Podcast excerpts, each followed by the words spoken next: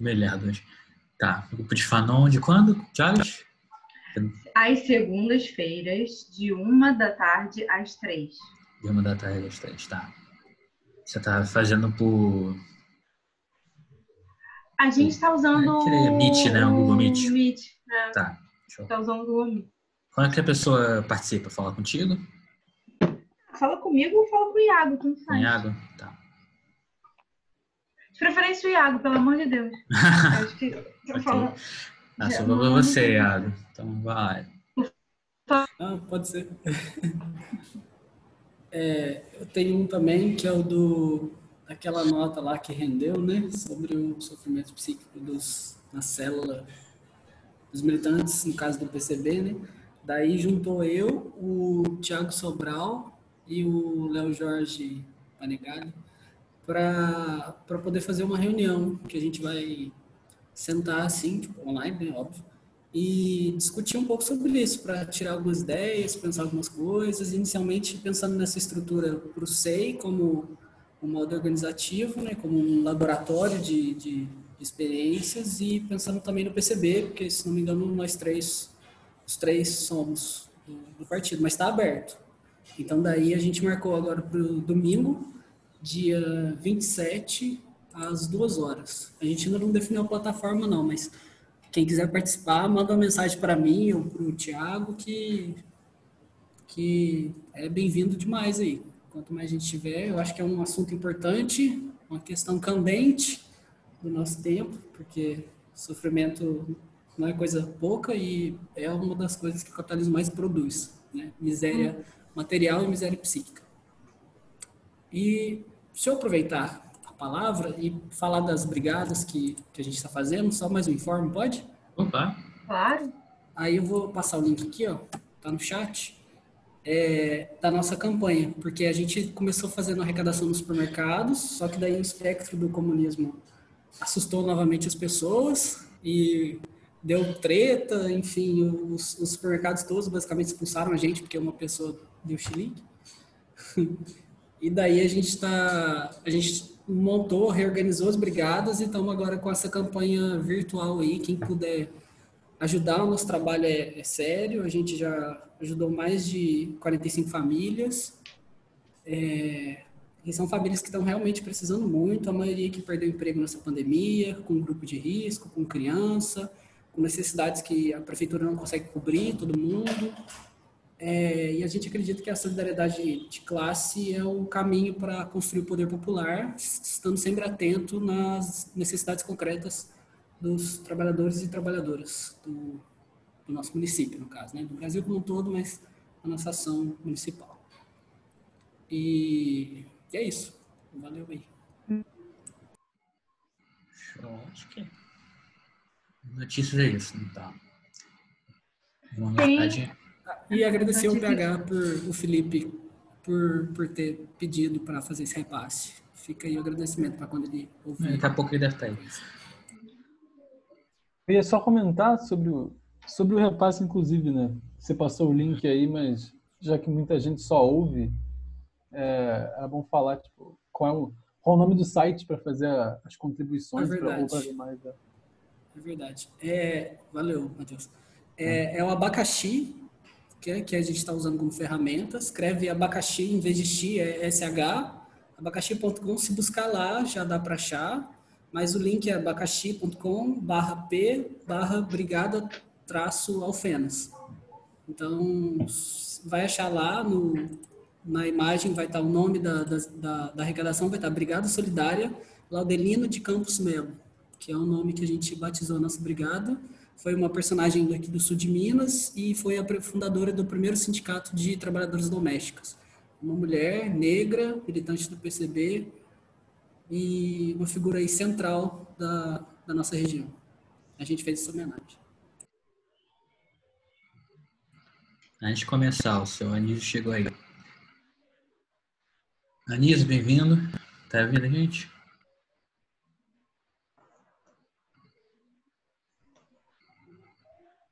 Salve. Opa. Olá. Bem? Eu tinha, eu tinha uma Tá. reunião para introduzir o pessoal, já que você não conhece a gente. E é até bom que você teve um dia legal, uma reunião clássica. Então você vai ter experiência clássica do SEI, com a leitura de nós e tudo mais. Mas... Então, é, como é que você chegou no SEI? Como é que você chegou? Então, cara, eu acompanho algumas coisas né, pelas redes sociais, né?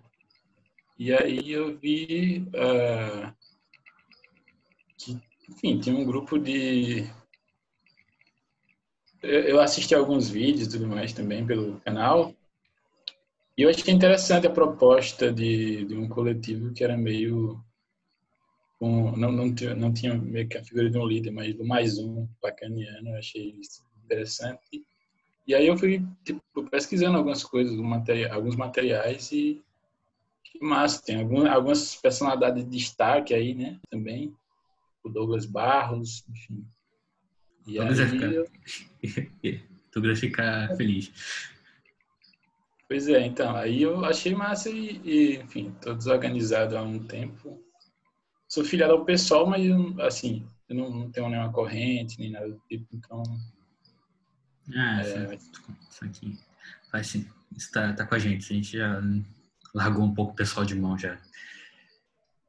O pessoal acho que largou a gente, mas foi a gente que largou o pessoal. É... Desculpa, eu tô num dia tô meio sem, sem dormir, tô meio cansado. mas Vamos lá. É, sempre pergunto porque eu fico meio confuso como explicar pra gente nova aqui. Geralmente quando a gente pega alguém, a pessoa já vem em umas reuniões e tudo mais, mas quando a pessoa cai de paraquedas assim, tem alguns exemplos aí, que nem o Matheus está aqui hoje, nosso mais um Iago. Aí eu não sei como é que eu explico essa bagunça pra essa gente. É, acho que a reunião de hoje talvez Tá conversando com a gente no WhatsApp, né? Qualquer dúvida É. vai mandando mensagem. Nem pode perguntar lá pra mim também. Mas Por o básico é exemplo, isso. hoje. Hum, o básico é isso. Tem as reuniões, tem as reuniões toda semana. Típico. Ah, Vai ter leitura de notas daqui a pouco com o seu Matheus. A única obrigação que você tem, que sempre falo, a única obrigação que você tem com a gente é uma nota semanal, que é um texto de qualquer tamanho, sobre qualquer coisa. O objetivo é sempre ser algo sobre a reunião, mas se você quiser falar sobre, sei lá, quem ganhou o campeonato, quem ganhou o último jogo do Campeonato Brasileiro, fica à vontade. Que a gente vai ler, que a gente não, mais um vai ler, vai comentar numa boa. Talvez, talvez até discorde da sua opção de time, que eu fale bem, não sei. Mas. Acho que é isso. E o- em geral, você tem os subconjuntos, grupos de estudo, que você vai conhecendo aos poucos, e pode participar ou não. Aí você vai aprendendo aos pouquinhos. Beleza, muito bom. Obrigado pela, pela acolhida. então. Daqui a pouco eu te adiciono os grupos certinho, que eu não fiz ainda, adicionar o grupo de WhatsApp, o grupo de Facebook, o aplicativo. Te explico direito. Então, achei melhor você entrar na reunião primeiro do que jogar você de parede de cabeça logo em tudo. Beleza. Eu achei interessante que o Nelson trouxe pra gente aí a, a questão da a figura do mais um, e eu acho muito simbólico que hoje a mais gente dois. criou mais um, a gente criou mais um ao Ao quadrado, quadrado. matematicamente ainda é mais um. Entendeu? Do Um ex-economista. Quantos mais, Leonardo. quanto mais mais um, continua sendo mais um. A identidade não, Não, mas, um mais um é mais que um, é um só. Essa pergunta matemática. Não, é um, olha só, é um ao quadrado. Segundo o Leonardo, um vezes um. Ah, um vezes um é Dá igual a um, um. sim, mas se um. Exato. Tá Mas o mais um certo. parece. Um um. Não, mas Vamos a gente- citar o Leonardo. Vamos citar. Você está considerando mais um, mais um poderia ser um número maior que um. Se for um número maior que um, não é. Não. Mas não é, por isso é maior do que um. É ao quadrado. É, Acho que tentar explicar matemática para os anos é meio difícil. Mas. Tem um. Gente, tem um subgrupo aí só pra isso, né? É, e o pessoal pessoal tá falou sofrendo lá, o pessoal tá, tá morrendo lá, coitados. Tenho medo daquele Não, grupo. pelo contrário. Estão indo mas bem lá? enfim. Badiu, do Badiu. Badiu, É. é. É, eu só vi coisas assim, eu só vi coisas sinistras do. Tô curioso. Mas enfim. Vamos lá, pode ser? É, Ah, primeiro o Matheus, gente. né? Não, primeiro sou eu. Ela precisa acabar antes, ela precisa acabar antes. Tá, Primeiro sim. sou eu, porque eu tô dando primeiro continuidade a um debate que a gente já fez na Primeiro, semana deixa eu aproveitar né? também, Não bem-. Bem-vindo a Nielson também, queria. Eu também sou, sou novo aqui, né? É, O, o Alex estava falando de reunião de notas, né? Vai ser a, a minha primeira também de leitura de notas, não é isso? É, isso aí. É, semana passada não teve Isso. nota. Tamo junto. Show. Só... Pena que essa nota veio tarde, podia ter pegado essa nota também. É, na verdade, eu acho que a nota do Léo seria interessante para o grupo de domingo, sofrimento psíquico. que- Enfim. É, vamos Não, eu lá. escrevi outra coisa. Não escrevi aquilo não. Tá, tá postado lá, acabei de ver. É automático, é direto. Depois eu vejo. É, a gente começou na semana passada, é, na verdade, não foi na semana passada, né? Há mais ou menos um mês atrás, a gente teve uma discussão sobre o, o mestre ignorante, porque uma das notas, né, do dia eu também, deixa eu ver aqui a data, uma das notas fazia uma pergunta ignorância e inteligência, né? sobre o que seria o mestre ignorante. Foi no dia 22 de julho. E depois disso, a gente resolveu retomar a discussão do mestre ignorante e o Gabriel sugeriu que a gente lesse o capítulo 3, né, para discutir. Só que a gente não terminou o capítulo 3 do mestre ignorante na semana passada. Eu vou fazer um share screen de novo, né? Ah, não abri a página. Legal, deixa eu tirar, mas tudo bem. Vamos lá. Ah, a gente ficou de continuar a discussão sobre o mestre ignorante, indo para os dois últimos tópicos, em que o Mancé vai abordar o que ele vai chamar Eu Também Sou Pintor, que eu acho que vai de encontro com o que a gente estava batendo papo aqui, entre aspas, em off, com relação à, à imaginação, né? De ler, entre aspas, coisas tensas, né? Será que ler 100 anos de solidão ou conto da Aya num momento histórico como esse é, não causaria sofrimento psíquico, né? Eu diria que a gente está... o sofrimento psíquico, ele é, eu eu não, não acredito que um livro possa trazer sofrimento psíquico. Eu acho que um livro pode trazer ah, reflexão, né? E, e desconforto, né? Principalmente se for um livro que explicar. E aí o que eu quero dizer é que a gente vai entrar re- realmente na dimensão do Rancière, né? Que eu estou fazendo também o, o subgrupo sobre partilha do sensível, né? E o interessante do grupo do Partilha do Sensível, a gente estava discutindo por que, que o Rancière cita o Madame Bovary né, como um livro democrático. Né? E aí, é, isso vai ter a ver com a gente abordou na semana passada, retomando, né, a parte em que o, o Rancière vai falar sobre a, a razão e a língua, né? que a gente já falou isso, né? Que, o, o, que existe uma vontade de comunicar, ou seja, de traduzir-se né, em linguagem, né? E que o homem pensa porque ele existe, né? E que a linguagem é uma manifestação do pensamento, né?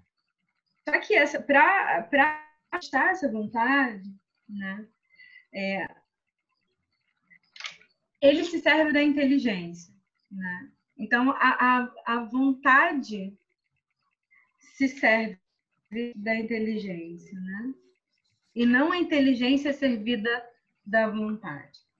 É, nessa, nessa parte em que ele vai falar, eu também sou pintor, né? Ele começa descrevendo, né? Os métodos de Jocotô com relação, né?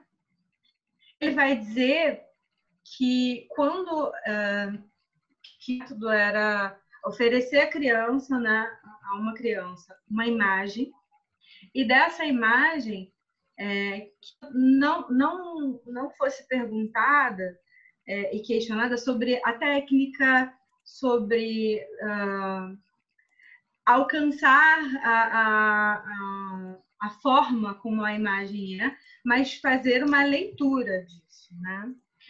E aí ele volta à dimensão do repetir e imitar, né? Parecido antes, né? Quando a gente fala da linguagem, em alguma medida, a aquisição dessa linguagem é também um repetir e imitar. Né? E ele vai dizer que o imaginar, que, que ao ter contato com essa imagem, cria-se um discurso hipotético, né? A leitura de alguém sobre, não sei se vocês já tentaram é, repetir um Picasso, talvez seja mais fácil de imaginar isso. a gente pressupõe que não tem técnica no Picasso, né? Mas uh, tentar repetir é, é entender, né? Que há um exercício, né? que a pintura também é uma linguagem, né? E que esse exercício né, de imitar é tal qual imitar uma, uma fala. Né? Eu acho que no dia que eu, eu não sei o, o outro Léo, Léo Mendonça, que estava falando que é, tinha uma certa dificuldade de, numa reunião, a gente estava falando, acho que foi a reunião mesmo sobre mestre ignorante, que eu mostrei, não sei que são as minhas anotações, né, para acompanhar o raciocínio de um autor, o que eu estou tentando fazer é exatamente isso, repetir e imitar. Ainda que as palavras sejam, entre muitas aspas, minhas, né? Mas eu estou repetindo e imitando o estilo, né? Eu estou tentando acompanhar o pensamento do Rancière, né? Tentando traduzir o Rancière para que consiga entender sobre aquilo que eu li, né? É, e aí, o Rancière vai dizer que o saber fazer é um querer dizer. Por exemplo, eu não tenho com razão e de maneira muito muito metódica, eu diria que eu não sei o que estou fazendo. No entanto, quero fazê-lo. Né? É como o Nietzsche no começo do da tragédia. Né? Sonho, quero sonhar. Gente, eu não sei o que está acontecendo, mas não está abrindo aqui para fazer o share. Mas, enfim. Tá eu estou tentando. Sim, mas eu tô tentando que eu quero com vocês e não abre. Mas enfim, deixa eu ver. É porque tá dizendo que a minha conexão tá instável. Acho que é isso. É. Será que foi? É. Mas enfim. É, a internet está instável desde manhã. Mas continuando dizendo, né? E uh, isso tem a ver com aquilo que a gente estava falando sobre imagem, né? ao tentar reproduzir, né, isso vai dizer ao tentar reproduzir a imagem original, o aluno imagina o que o autor da imagem original, seja ele quem for, né, tenha querido dizer quando fez aquela imagem. Não necessariamente que ele precisa, né, tal qual um falsário, reproduzir cada detalhe da técnica da, daquele, uh, daquele pintor. Né? Nesse sentido, você já tem uma interpretação. Né? E aí vem uma questão importante. É, o Hansel vai dizer que é verificação da unidade do sentimento, né? o que quer dizer a obra, é um meio de emancipação para aquele que não sabe pintar. Né? E aí, isso é um exato valente da verificação no que diz respeito ao livro da igualdade de inteligências. Porque, por exemplo, quando eu estou né, é, lendo a Margaret Atwood, eu não tenho ideia do que ela quis dizer com aquilo. Né? Ou talvez a Margaret Atwood ainda tenha a, o que o Rancière vai dizer de tridimensionalidade. Né? Margaret Atwood ainda tem alguma explicação para aquilo. Né? Não à toa tem um, uma, um apêndice, que são as notas por exemplo, né? o realismo fantástico. 100 anos de solidão. Qual é o significado dessa repetição em 100 anos de solidão? Ou daqueles anos que se repetem no livro?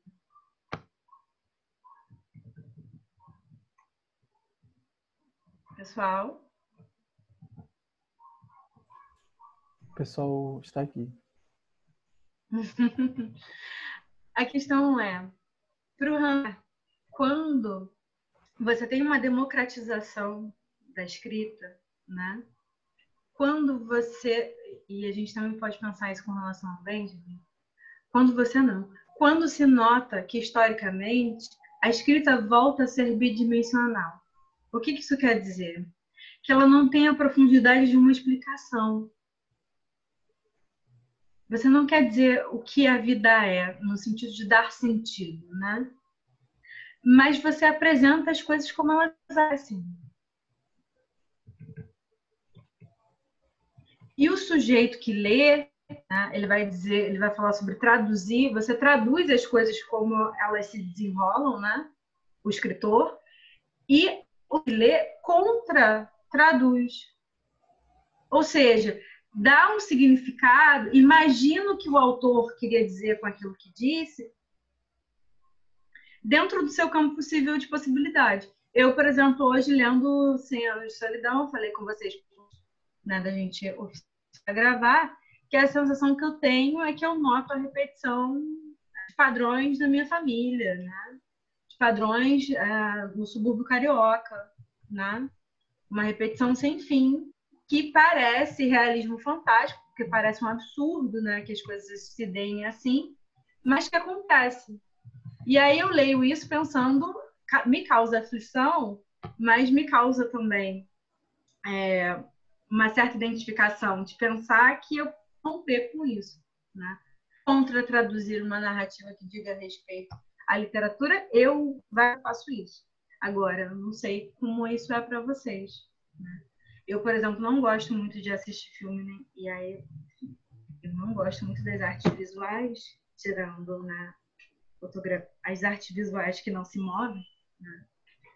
digamos assim porque eu acho que ah, me tira essa capacidade de imaginar, né? imaginar de né? contra-traduzir, me direciona a sentir coisas. Depende do filme, por exemplo, Interestelar não foi isso, mas enfim, eu tenho uma, uma séria dificuldade com séries e filmes porque eu acabo sonhando de uma forma que eu acredito ser chapada. Eu acabo sonhando aquilo que o autor disse, não é o que eu consigo interpretar sobre o que foi dito. Enfim, essas são as coisas que me acontecem. É, e aí, né, o Hanser vai dizer que essa, essa, essa questão do eu também sou, sou pintor significa também tem uma alma e também tenho sentimentos a comunicar aos meus semelhantes. Né? Isso quer dizer que eu também tenho uma capacidade de interpretar o mundo, de contra-traduzi-lo. Eu posso traduzi-lo e contra-traduzir. Né?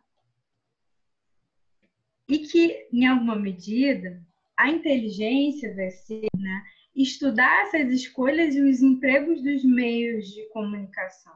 Né? E nesse estudo, aprendo a língua, que não necessariamente é o português, né? mas enfim. Por exemplo, eu estou aprendendo a língua do Rancière, a linguagem com a qual ele fala. Quando eu digo que, para o Rancière, Madame Bovary era importante, porque ele acreditava ser democrático, era porque Madame Bovary tinha duas dimensões. Não tinha uma profundidade que desse uma explicação sobre isso é também a, enfim, a minha interpretação. Ele continua é, falando sobre as poetas, né? E ele vai dizer que os signos por si só não dizem nada. Né? Os signos da linguagem, né? sejam eles da, da poética, enfim, eu, se eu não penso, eu não posso esquecer que eu estou pensando. Mas, enfim, os signos não dizem por si só nada. Né? preciso de um campo, e nesse campo eu preciso de pessoas, né? E aí ele vai dizer que eu consigo virtualmente verificar a similitude e a dissemelhança. Eu consigo virtualmente, né, abstratamente, verificar se tem similitude ou dissemelhança. Disso, né? A gente está falando de solidão. Né? 100 anos de solidão, suas similitudes com aquilo que a gente conhece, né? Sobre o mundo, né? E tem as suas dissemelhanças interessantes, exemplo, né, que criam uma atmosfera muito desconcertante. Né? Não à toa a gente chama de realismo fantástico? Que é o momento em que você tem uma repetição de nomes, te confunde. Né? Os nomes são muito parecidos, parece que as coisas também se repetem. Eu poderia hipoteticamente falar de uma forma muito rasa que a sensação é que anos de solidão mesmo, porque parece que a, a ausência de um sentido para as coisas que acontecem fazem com que a narrativa seja extremamente cansativa e a leitura seja muito, uh, muito comprometida com isso. Né? Comprometida tanto no sentido de ser difícil de ler, quanto ser necessário passar por essa, por essa fadiga né, da repetição para ir até o fim do, do livro. Né? E aí. Algum comentário, gente? Eu tenho um comentário trivial. É, pode ser porque eu sou uma, uma pessoa meio delirante, assim, mas eu acho que as partes de, de do 100 anos de solidão ou do realismo mágico, digamos assim, amplamente, que me geram mais afinidade são as que não fazem sentido. As que fazem sentido eu, eu tendo a me identificar menos. Não tem coisa mais bonita do que em Amor e Outros Demônios? Do que o, o doido do, do Garcia Marques dizendo que ele lá quando da destruição do convento e quando quebraram caixão da Sierva de Los Angeles, rola uma cabeleira ruiva. Eu vi. E aí ele, né, Serva Maria de Los Angeles. E aí ele começa a dizer: não, eu era jornalista, né, iam destruir um convento do século XVII ou XVIII, não me recordo exatamente. E aí eu fui lá e o convento tinha uma igreja, tinha os ossários, e aí estavam lá quebrando a. E aí rola uma de não sei quantos milhões de metros, né, ruiva, intacta, como se jamais tivesse sido maculada pelo tempo, pela morte. E isso sou eu dizendo, isso é a Vanessa falando, não é o Gabriel Veras, não se engane. E, mas ele diz que ele viu e depois ele começa, não, aí lembrei do que minha avó falava de uma menina que, era, que foi tida como santa, e ele começa o romance dele assim. Né?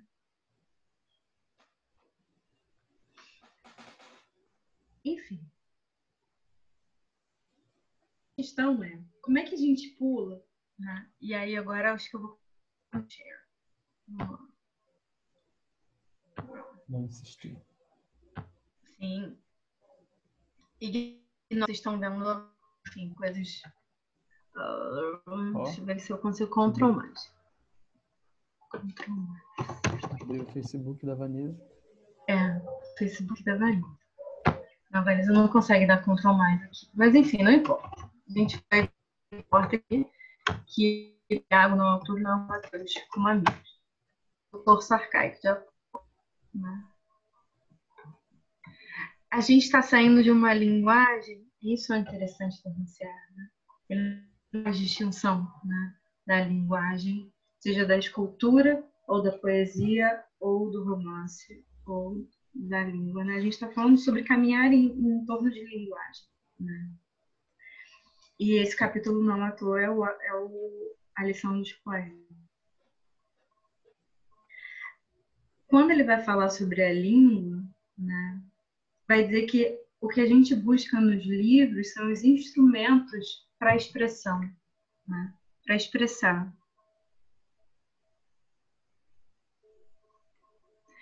E aí o desafio né, é que existe um abismo entre o sentimento e a expressão, entre a linguagem muda da emoção e o arbitrário da língua. E não à toa, esse sentimento que vai aparecer aqui, né, mas assim, essa é a imagem é o torso arcaico de Apolo, né, e essa é a poesia do Hilke. Né. Se o autor provavelmente desconhecido, porque senão na inscrição, isso aqui eu tirei do, do museu, né? Teria dizendo quem foi o autor, se tivessem achado alguma tabuleta, enfim, alguma descrição. Se fosse, não é um, um monumento fúnebre, enfim, de monumento as pessoas em geral estão vestidas. Ah, Olha, eu, eu, uma significante bem, bem aleatório, assim, eu notei que a coluna que aparece dos seus amigos tem o Iago, eu e o Thales. Eu achei isso. Sim, mas eu comentei isso. Eu falei, olha, não é sobre o Iago, não é sobre o Matheus nem o Thales como meus amigos. Percebi. Então. é sobre o torso arcaico de Apolo, que eu sou preguiçosa em PowerPoint. É, se o, se o né, precisou aprender uma técnica para traduzir o que seria esse.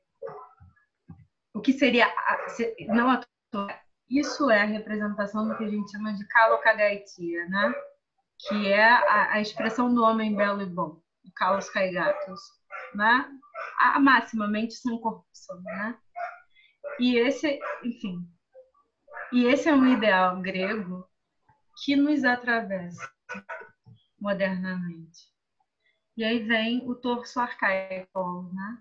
Se a tradução da kalokagaitia, né, desse ideal né? da área até do do bem falar, do bem viver, do comunicar, né? Era passível de ser esculpido, né? ele também foi passível de ser narrado. Né? E é isso que o Hilke faz.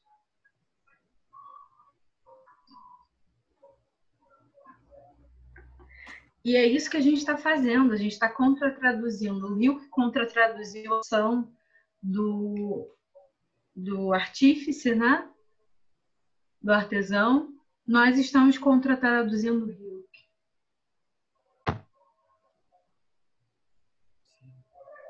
Eu, eu acho interessante aqui nessa, nessa parte também, que ele comenta bem nessa essa relação da linguagem com as atividades e tal, que ele diz que é bem verdade que o homem razoável tudo pode fazer, mas ele deve aprender a língua própria a cada uma das coisas que quer fazer, sapato, máquina ou poema.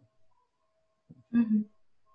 Acho bem interessante essa ideia né, de que, sei lá, todas as atividades estão disponíveis para a inteligência, só que você precisa só, não sei, né? Você precisa de um treinamento em cada um. Você precisa aprender essa especificidade de como ela funciona, né? sei lá. Uhum ele vai dizer que é linguagem. Uhum. É, a língua de cada coisa. Cada coisa tem a sua língua. Ou a coisa de cada língua. A gente trabalha com psicanálise, é a coisa em cada língua. Né? E isso é, isso é muito interessante, porque aí veio o Ferreira Goulart dizer, né? O preço do feijão não cabe no poema. Dá para ter feijão, dá para ficar no poema. E não cabe, né? Porque, enfim. Agora é o preço, né? Não cabe no poema. Um absurdo, né? De um realismo extremamente fantástico, porque surreal, né? Ah, ele vai dizer que o segredo do gênio é o ensino universal, né? Ele já está entrando sobre antes a gente falava sobre ignorante, né? inteligência e agora a gente já está falando sobre o gênio, né? Que é aprender, repetir, imitar, traduzir, compor, decompor. E nesse, nesse, nessa questão é o Racine, né? Racine que aprende Eurípides e Virgílio de cor como um papagaio. Exatamente para emergir na linguagem. e ainda assim não se ilude o que faz. Não que ele se, se iludisse seria estou Virgílio e de e de Eurípides. A questão não é essa, né? Sou eu um gênio? Não se ilude sobre o trabalho, né? porque é trabalho. E ele vai dizer que esse grande poeta supõe exatamente o contrário, que não há homens grandes, mas há grandes expressões.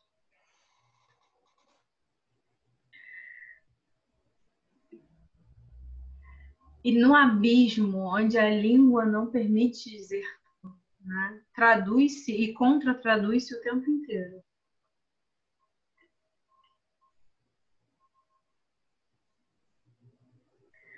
E ele continua falando sobre o Racine como alguém que instaura, né, e muito claramente, a igualdade. Né? E essa igualdade é fruto do trabalho do Racine. Né?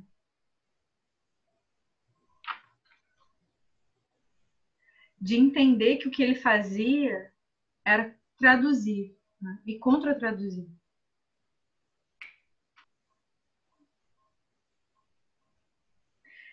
E aí ele vai dizer que os grandes entraves são o arbitrário da língua e a resistência da matéria à obra de nossas mãos. E nesse sentido, a gente pode pensar de novo no torso de Apolo, né? a resistência da matéria às nossas mãos, esculpir. Né? E é o arbitrário da língua, contra-traduzir né, uma, um torso né, de mármore em poesia. Hilke né, sai com, com uma tirada que, em alguma medida, é uma convocação, um tanto quanto sem explicação, né, e isso é muito importante, pelo menos para mim, que é entender, não do ideal da Kalokagaitia, né, do homem bom, mas tinha sido se eu roubei de novo do Peter Popelbar. Estou contra-traduzindo o Peter. Né? Que o, o, o Rio que foi uh, secretário do, do Rodin à época. Né? Então, quando ele olha para o torso arcaico de Apolo, não é aquilo que o torso arcaico de Apolo significava para a cidade, para contemporaneidade no qual ele foi construído, né? Os gregos, ele não se pergunta sobre isso. O questionamento tem a ver com o trabalho empreendido pelo artesão para traduzir esse corpo em mármore. E para Hilke, isso uma contratradução de tens de mudar tua vida, tens de moldar tua vida.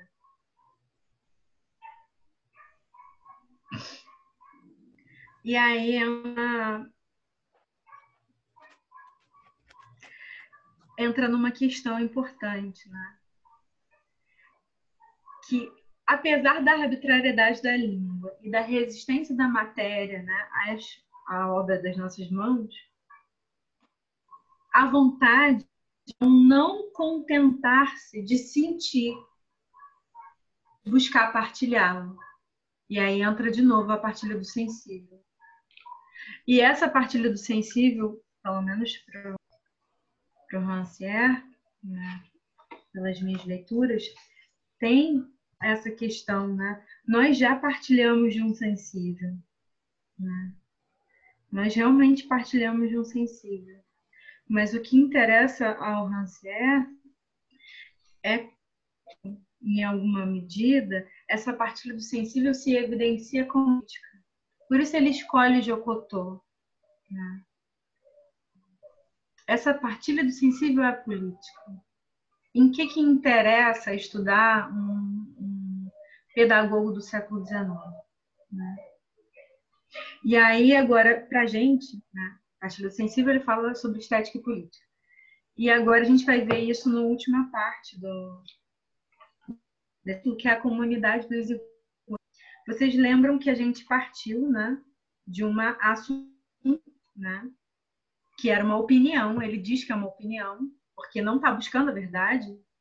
A busca pela verdade não é a a opinião nós orientamos as crianças a partir da opinião da igualdade das inteligências. E a veracidade era mais importante do que a verdade. Né? Porque a veracidade vê com a possibilidade, né? com a possibilidade de não cair na tautologia de dizer que alguém é bem sucedido porque é inteligente, ou que é porque é bem sucedido. Como esses sistemas se dão? Né? Para isso, ele vai fazer um deslocamento para a veracidade. Não sei se vocês lembram dessa parte. Né? E a veracidade vai ser um sistema de verificação, né? O princípio da veracidade, né? Chama de verificação no sentido de um poder conhecer. Né?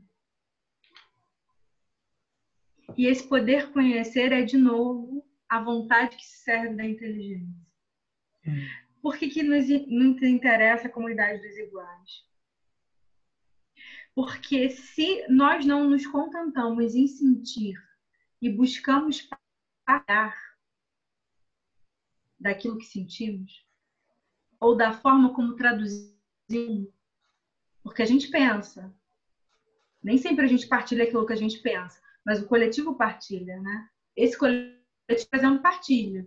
Um exemplo disso é a, o fato da unância estar tá sempre girando e das notas serem anônimas, né?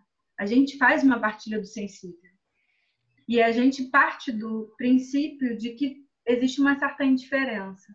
Chamar aqui como o Rancière chama de igualdade. Qual é a indiferença? Social, gênero, raça, formação acadêmica, enfim. Né? Vocês, por exemplo, estão todos aí me ouvindo sou graduada. Né? Enfim. Uh... Vanessa, tem uma questão aí também que eu, eu pensei assim, nessa parte da comunidade dos iguais, ele fala do tem uma passagem que ele diz né, que a inferioridade de outrem é a consequência de circunstâncias que não obrigaram a buscar mais. Que meio que essa questão também que você estava colocando uhum. de essas diferenças da, da inteligência, digamos assim, né, são seriam essas condições que essas condições concretas que sei lá não não te levam ou não te não incitam a sua vontade para um caminho específico. Mas eu acho interessante que ele não fala ele não fala muito da, sei lá, né, desse aspecto negativo da realidade concreta, né? Que é não é só que ela não te obrigou a se envolver para uma direção, mas às vezes parece que as condições concretas te impedem de seguir várias direções, né? Uhum. É. E essas são boas discussões para o SEI, né? Porque a gente tem muitos entraves e eu acho que a clínica é muito isso, né?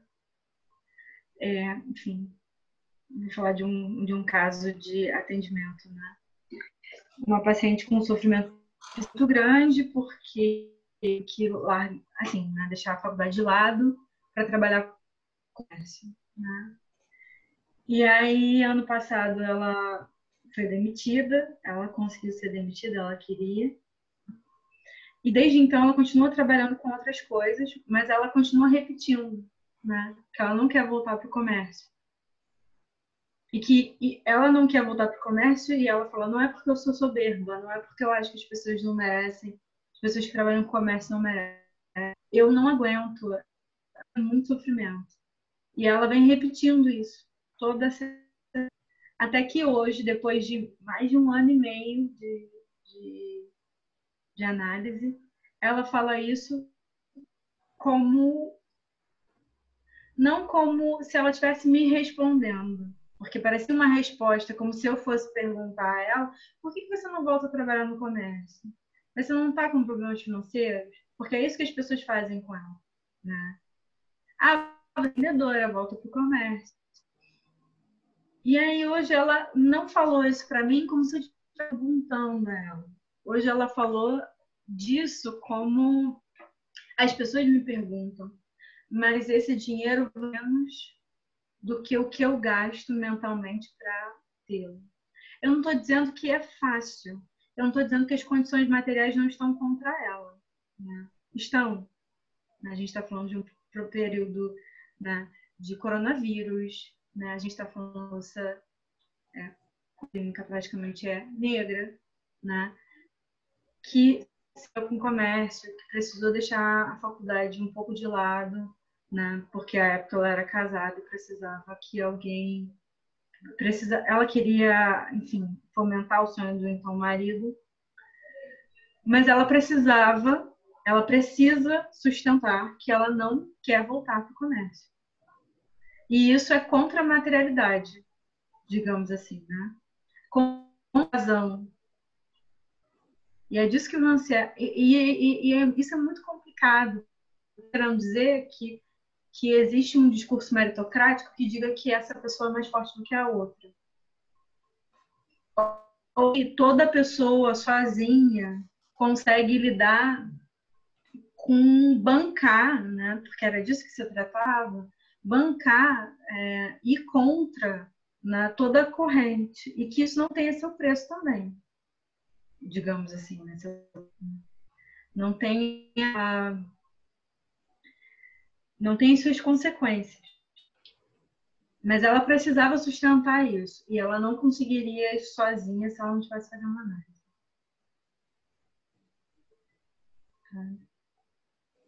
Porque ela está conseguindo, ela está conseguindo pagar aluguel, ela está conseguindo outra profissão que ela tem, que dá muito mais utilização a ela, mas ela é, é, é paga freelancer, né? Ela é um profissional liberal, né? Uhum. Eu, né? eu recebo a exceção que eu atendo. Né? Não existe uma financeira de que eu vou ter um décimo terceiro. Eu não estou, por favor, que fique claro, não é uma defesa da precarização do trabalho, de forma alguma. Pelo contrário. Mas essa pessoa não conseguia viver em paz num trabalho que tinha carteira assinada, décimo terceiro, fundo de garantia. Né? Era um sofrimento muito grande para ela. E aí eu acho que tem a ver com isso sim.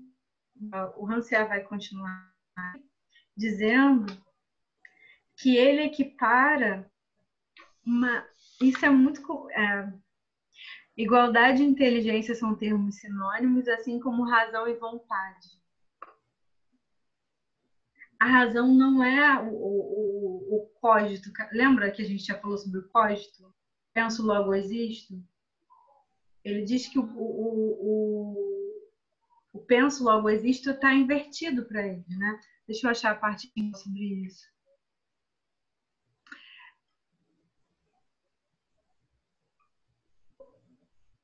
O homem não pensa porque fala. Está na página 93. Leis da língua nada tem a ver com razão e as leis da cidade têm tudo a ver com a desrazão. Se há lei divina, é o pensamento em si mesmo, em sua veracidade sustentada, que se faz a única testemunha. O homem não pensa tal. Isso seria submeter o pensamento à ordem material existente. O homem pensa porque existe.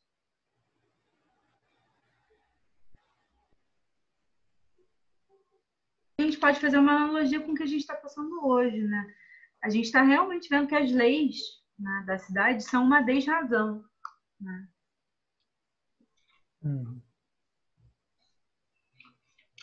A gente está vivendo um, um, momento que, por isso, a gente também está falando sobre realidade, sobre científica, né? o conto da Aya, 100 anos de solidão, né? porque a gente também precisa de uma certa imaginação histórica. Não à toa eu citei também o, o narrador né? Tem um, um craque né, na modernidade, que é o fato de que a história não é mais mestre da vida e que a gente não vai encontrar razão, assim, né? a razão no sentido uma razão tautológica. Né? Romance histórico é isso também, é a novidade, a novela. Né? A questão é a gente está pensando aqui a razão com vontade. Instantar uma razão que seja uma vontade é muito difícil. É preciso alguém como Jocutor, é preciso uma vontade, né? De uma partilha do sensível como um sei, né? Criação de espaços muito específicos. É preciso uma psicanálise onde, em meio a uma crise, uma moça possa dizer que não quer voltar. E que ela quer, ela quer fazer essa aposta nela mesma. De frente a, toda, a todas as pessoas com quem ela lida, isso é loucura. Né? Mas é uma loucura que ela já está fazendo há meses. E só hoje ela se deu conta de que ela repete isso para mim como se ela estivesse respondendo isso para as pessoas da família. Ela não consegue falar o que ela fala para as outras pessoas. E que ela fazendo isso já. A gente está em setembro. Ela vem fazendo isso desde janeiro. Né? São nove meses. Ela vem sustentando esse desejo, inclusive de voltar à universidade.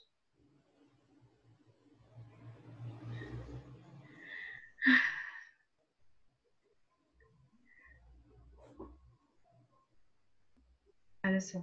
O principal serviço que o homem pode esperar do homem é essa faculdade de comunicar entre si o prazer e a pena, a esperança e o medo, para se comoverem reciprocamente. E aí eu lembro de outra parte da de um livro da Clarice Lispector, que é o meu favorito, que é Perto do Coração Selvagem, em que ela vai falar também sobre isso, né? Vamos chorar juntos um doce por ter sofrido e continuado. É o que a gente faz. E eu acho que isso só é possível quando a gente tem, em alguma medida, sorte, né? E ele vai forte. E eu acho que não é sorte, né? Talvez não a sorte que ele esteja falando, mas eu penso que é sorte sim, que a Thay quer. Né? Mas é outra história. Não vou entrar Pai que é automaton aqui. Mas eu acho que é um sorte sim, né? Ele vai dizer que um homem não nasceu para tal ou qual posição particular, mas para ser feliz em si mesmo, independente da sorte. Concordo muito com essa questão da sorte. Mas, enfim. Eu acho que é, é uma leitura necessária. Né? Acho que a gente podia sair do mestre ignorante e agora para o partilha do sensível. Né? Para pensar, talvez fosse interessante, não sei. Acho que não, né? A gente tinha outras leituras que são as que fundaram o ser. Mas dá para entender ah, com isso, né? Sobre da onde realmente a inspiração para esse espaço, né? Onde você não, você tem uma circulação de pessoas você não tem uma liderança estabelecida, né? e você tem uma vontade se servindo da inteligência, uma vontade de servir da razão.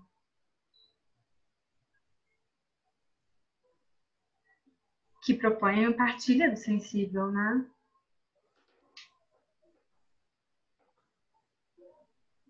e que aposta, como a minha paciente está apostando né, em si, mas a gente aposta junto que é possível né, partir dessa crença né, e partilhar o sensível. Ainda que a gente saiba que dentro da matéria do mundo capitalista, as condições materiais nos fazem desiguais. É, acabou, acabou, gente. Agora vamos para as notas. Gente, alguma pergunta, comentários, por favor? Alguém, algum achou? Namorado não pode bater palma. É marmelada.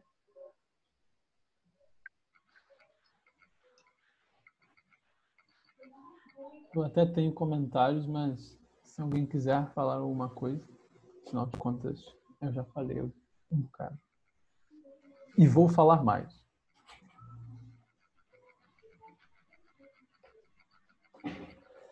É isso, Fala aí, cara, antes que eu saia.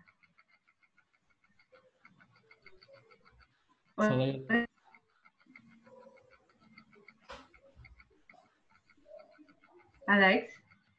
Hum? O Alex tem Quer uma questão. Eu? Fala, Alex, Não, por não. favor. Eu não. Vamos te colocando aqui Não adiante. tem nada. Quem é o seu mestre ignorante favorito, né? Mas tem mais de um. Ah, não. Nunca entendi, sério. Acho que é muito poético pra mim. Rancé é muito poético. Ah, talvez, né? Vai, Matheus, pergunta logo antes que eu saia. Não, nem, nem sei, assim, nem sei se é exatamente uma pergunta e tal, mas, enfim. Uma coisa que eu achei que perto do final, que ele fala assim, a igualdade e a inteligência são sinônimos, assim como razão e vontade.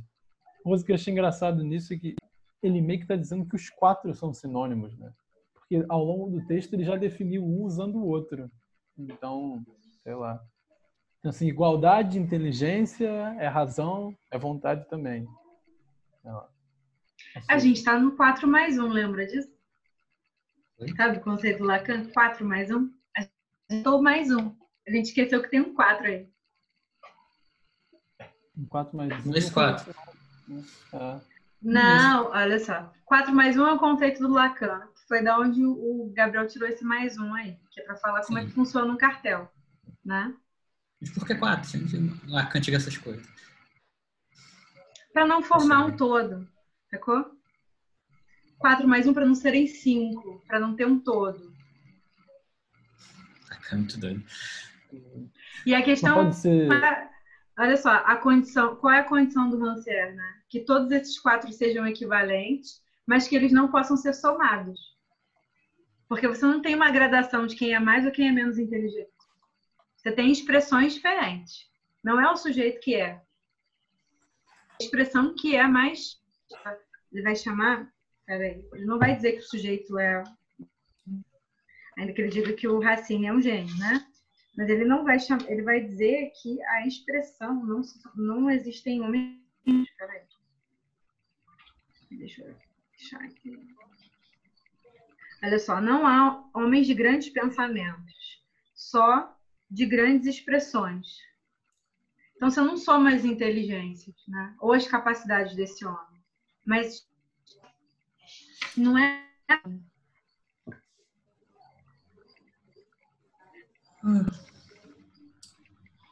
A gente não consegue. Essa é a grande questão também. A gente não consegue, é, a curto prazo,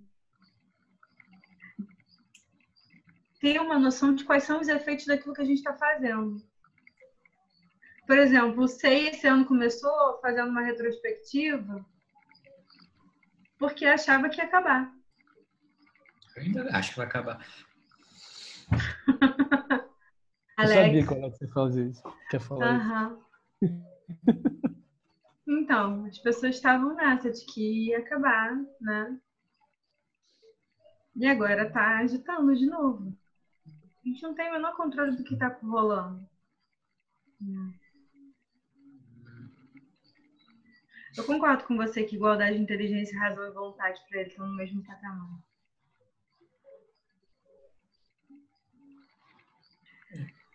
A pessoa gosta de um quatro. Contanto Manda que mais seja nota. mais um. Contanto que seja mais um. Contanto que seja mais um. Então, Que não um forme um todo tão unívoco. Não, não sabia do quatro. Tá sabendo? Sabia. Igual aquela Então, precisa- editora. É, igual aquela editora N-1. Esse é um outro conceito também para não, A pra N não menos entrar no um, é, todo. a N menos um tem na matemática, você tem. Sim, mas... Mas- isso aí eles tiraram. O Peter Popelbar não tirou matemática, ele tirou É. isso do, Deleuze. Então, Agora, agora a gente precisa de um. Então a gente já tem um mais um, mas precisa de um quatro. Show. Nossa, Matheus, 4 mais 1 ao quadrado. É, o que, é a sala no momento. Tem Não. uma, duas, três, quatro, mais um, mais um. É a mesma coisa. Um ao quadrado é a mesma coisa. Agora faz sentido um ao quadrado. Uhum. Fez sentido? Só tá faltando um parênteses, né? Para dizer o que, que faz primeiro e o que, que faz depois. Gente, Ah, mas o quadrado é sempre quadrado. Enfim. Você tá indo? vamos lá. Eu não tô. Eu, eu acho que eu vou indo, senão eu não consigo nem comer alguma coisa. Beleza? Beijo, pessoal. Então. As notas. Beijinho, Vanessa.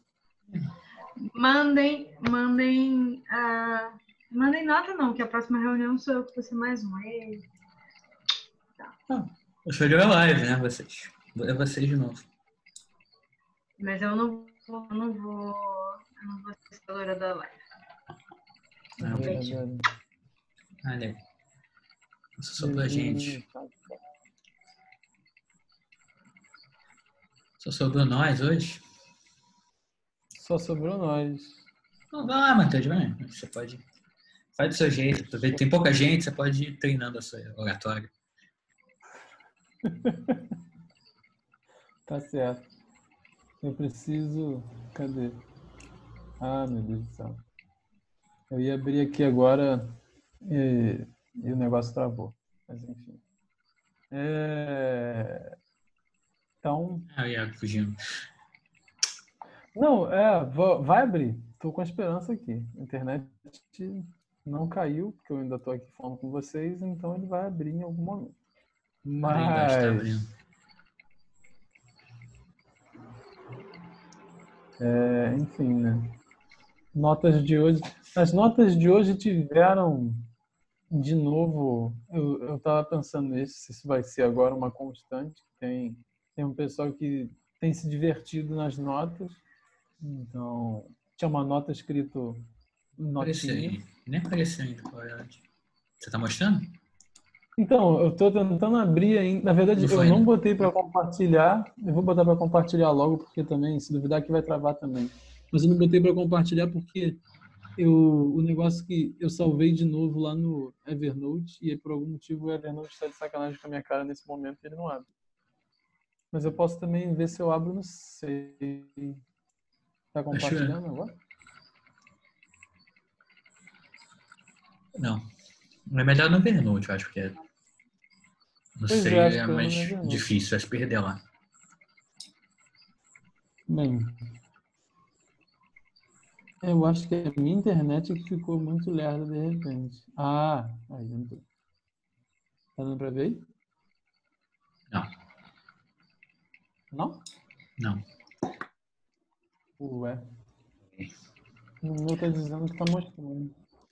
Mas tá mostrando o quê? Tá com aquele, Nada, aquele tá cara. quadrado preto? Não, tava mostrando tua cara. Só minha cara? Só tua cara. Ué. O meu tá dando aqui que eu tô compartilhando. Cancela aí e bota de novo. É, É, tá. é-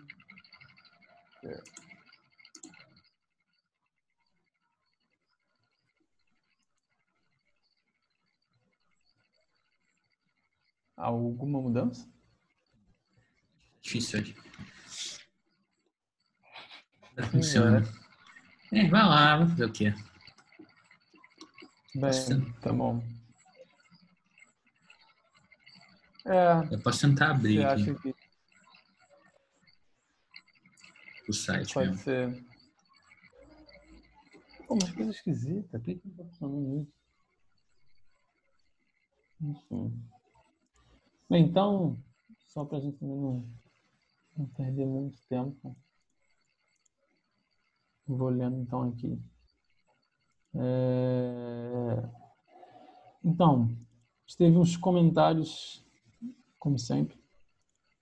Um comentário aqui dizia, uma das notas, Olá, amigos. Sigo na preparação para o concurso que vou fazer e isso tem feito eu me ausentar na reunião de SEI e no núcleo 8 de março. Por isso, decidi mandar uma nota sobre conjuntura. Venho tentando aproveitar o tempo de estudo para escrever sobre os temas que mais me interessam. Em breve, darei um feedback detalhado sobre isso, pois devo postar alguma coisa no grupo por esses dias. Um abraço a todos. É, Eu acho que essa era a nota sobre conjuntura. Eu fiquei esperando aquelas análises de conjuntura, mas enfim, Não veio. Deve ter vindo outra nota com conjuntura. Mas é, pelo menos não veio junta, né? Eu, eu tenho suspeitas de que.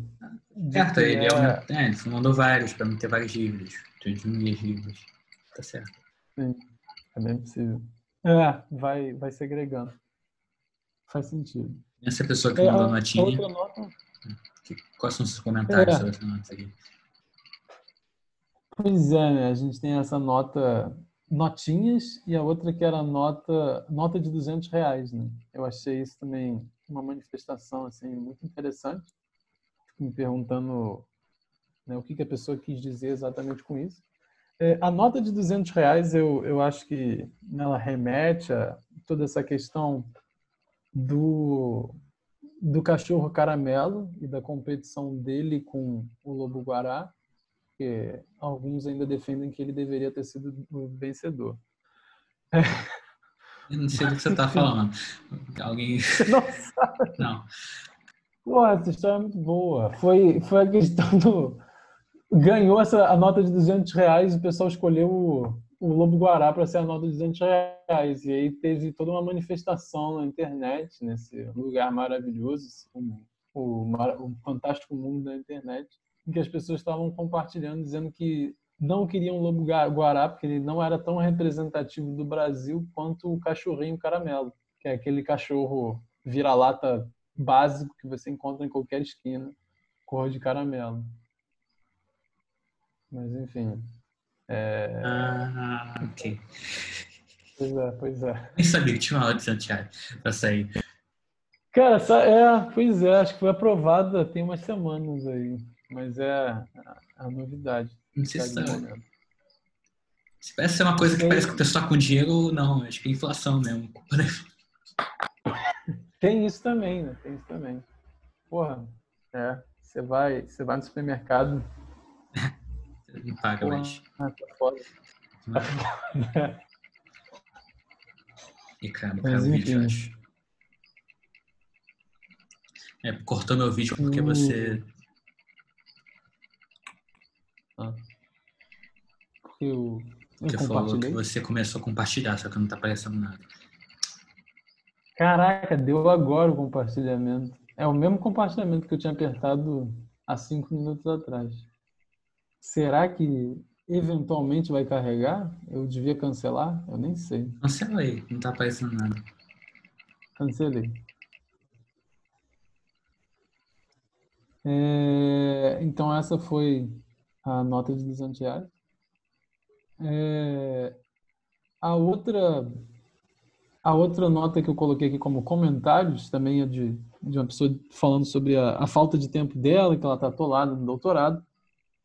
E ela diz que, mesmo assim, ela fica com aquela participação passiva marota de ouvir as reuniões depois no Spotify e escrever uma nota. E ela falou que tá- isso gera uma certa insatisfação, mas que ela fica feliz ao perceber que, graças à estrutura, graças à estrutura bastante peculiar do SEI, capaz de assimilar a passividade, ela sente que consegue participar de alguma forma das reuniões. E que o SEI teria essa possibilidade, é, abriria essa possibilidade de você ser quase insignificante, mas ainda assim participar e gerar algum tipo de discussão, mesmo que ínfima. E que isso parece algo muito original do SEI. Enfim, eu acho que isso volta também nessas essas últimas discussões que a gente tem tido em, em várias reuniões sobre sei lá, nessa questão do, do SEI que, que funciona meio automaticamente, essa questão da interpassividade lá que a gente falou no, no Zizek e tal. Meu Deus. Cortou minha transmissão de novo. Sumiu aí? Tá dizendo que você tá transmitindo, tá me cortando. Tá dizendo que eu tô transmitindo, e dessa vez eu nem tô. Ah, Deve ser problema no Zoom aí, vamos. É, Mas é, então, é, é, pra quem não sabe, a gente tá no Spotify, ó. Tem, tem podcast. É, eu ia falar isso. É isso que eu ia comentar, eu não sabia. Não sabia, não. Ah, o site que eu. De novo. O site que eu subo as- os áudios, ele sobe pro. pro, pode, É? pro Spotify também. Deixa eu ver se eu acho. Ele sempre subiu pro Spotify? Sempre. Caramba. Eu acho que a gente não tá registrado como SEI no Spotify. Ah. Qual o nome do SEI do Spotify, então? o círculo. É círculo de estudo a ideia hoje. Aham. Pô, vou. Enfim, não, depois eu faço isso. Eu vou, vou seguir o, o Sem no Spotify. É, É, acabei de achar aqui, tá realmente como círculo de estudos da ideia da ideologia. Pelo Spotify você pode seguir a gente. Toda vez que eu subo o áudio só pra. Então, para quem para quem não sabia, o Sei Agora tem. Sei Agora não, sei há bastante tempo, aparentemente. Tem a página do Spotify.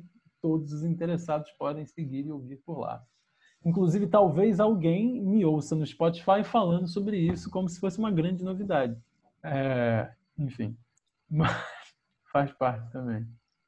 O- A seguir, eu separei aí uma, uma classificação dessas últimas notas que eu botei indagações, né, que as pessoas fazem perguntas para o SEI.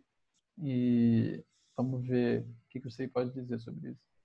Então, a, a primeira pergunta aí que estava ali nas notas era assim: a forma não é uma moldura neutra de conteúdo, não é uma moldura neutra de conteúdo de particularidades, mas o próprio princípio de concreção, ou seja, o estranho atraente que distorce, preconcebe e confere uma cor específica a cada elemento da totalidade. Partindo da premissa que Zizek formula para pensar a organização partido, podemos interpretar o desejo do ser enquanto organização? Achei essa uma pergunta cabeluda. É... Mas eu tenho certeza que os nossos membros online querem dar uma opinião sobre ela, então eu vou, vou deixar vocês se manifestarem. Oi?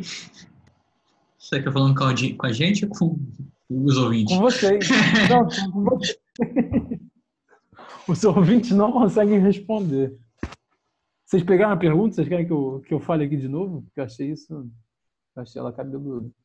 É, enfim, né? ele, ele diz na pergunta. Você não tem com não- partido. É. Isso. Dada essa discussão aí do, do Sei sobre o que que é essa forma, que é o, é o próprio princípio da concreção, distorce as coisas e, e meio que dá, dá o lugar de cada coisa na totalidade. É, podemos interpretar o desejo do Sei enquanto organização, pensando nisso?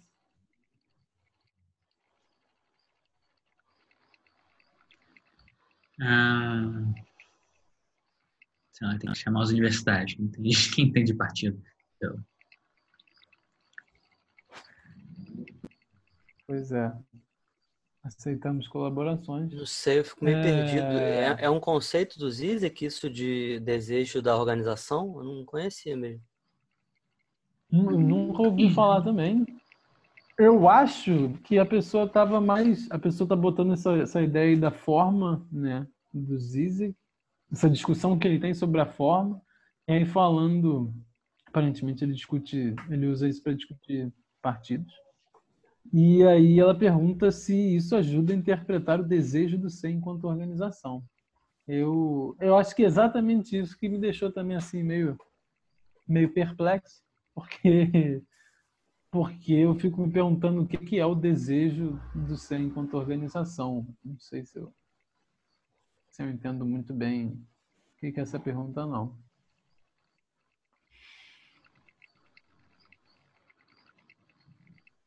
Mas enfim, a gente sempre pode inventar também, né? Eu tô aqui de mais um que é para inventar mesmo. É, então assim, eu acho que a pessoa provavelmente tem razão e se o SEI tem algum desejo enquanto organização, eu acho que passa por essa questão de discutir o que, que é a forma do próprio SEI.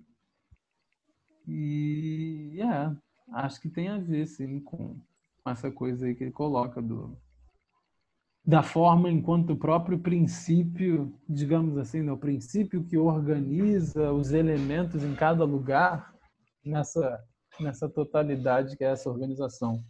Não sei, é, acho que o SEI acho que o SEI tem uma relação com com essa ideia de alguma forma, né? de tentar de tentar pensar o que que é a própria forma do do SEI, o que que é a própria forma de uma organização, uma o SEI é um grupo que tenta explicitar essa coisa da, essa questão da organização para ele mesmo, para os membros. Acho que isso é uma coisa que muita gente fala quando quando tá quando escreve lá um negócio da entrada, né, que ah, não gostei disso, que é uma organização que só põe os princípios formais mínimos assim, e se você subscrever a eles, você pode estar entrando no, no SEI, e é isso, sei lá. Se foi isso que a pessoa quis dizer, eu acho que faz todo sentido. Mas como a gente viu com Rancière, eu posso estar completamente enganado, querendo contratraduzir uma mensagem perdida mandada para o nosso site.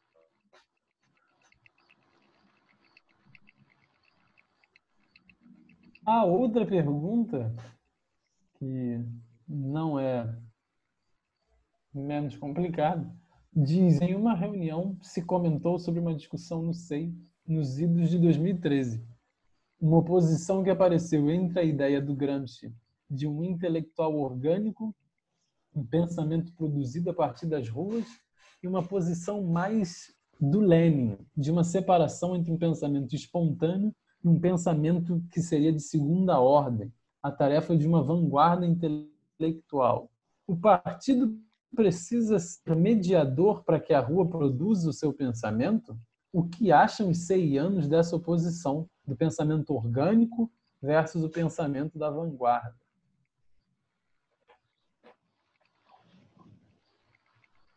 É isso. Eu vou deixar os seianos responderem, se eles estiverem afim. Por favor, 100 anos.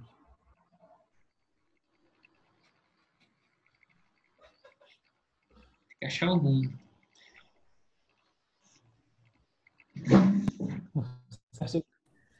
Qual é que pergunta? Tinha que achar algum deles. Cadê? Ah, Onde Gente, eles tipo, qual é a pergunta? Fala aí. disso, disso daí, eu não sei. É porque essa, essa, essa formulação foi a formulação se não me engano, que o mais um da, da reunião passada sobre o, que, no caso o Gabriel, sobre, sobre a história, o balanço do SEI que ele fez, né? Que ele falou do, da diferença do, do pensamento do Lenin, que pega o pensamento da, da rua e traz e passa pelo partido para voltar para a rua, enfim. Daí eu acho que a pessoa que fez a nota, ela criou essas separações que são esquemáticas no sentido de uma didática e de ajudar com as colocando separando certinhas etapas para poder pensar, certo? Tipo assim, no sentido de decompor os elementos da análise para poder pensar. Só que não são elementos tão fáceis de se decompor assim, porque essa separação de maneira de- dessa forma ela não eu acho que ela não, não, não se sustenta tanto, até porque no marxismo, no que se chama de marxismo ocidental, a ideia de se recuperar uma certa leitura de Marx, ou retorno a Marx, essas coisas, né? Totalmente diferente para a galera da psicanálise do que seria o retorno a Freud que o Lacan faz. O retorno a Marx é um pouco diferente, eu vejo. Porque, na maioria das vezes, ele consiste em ignorar o Lenin.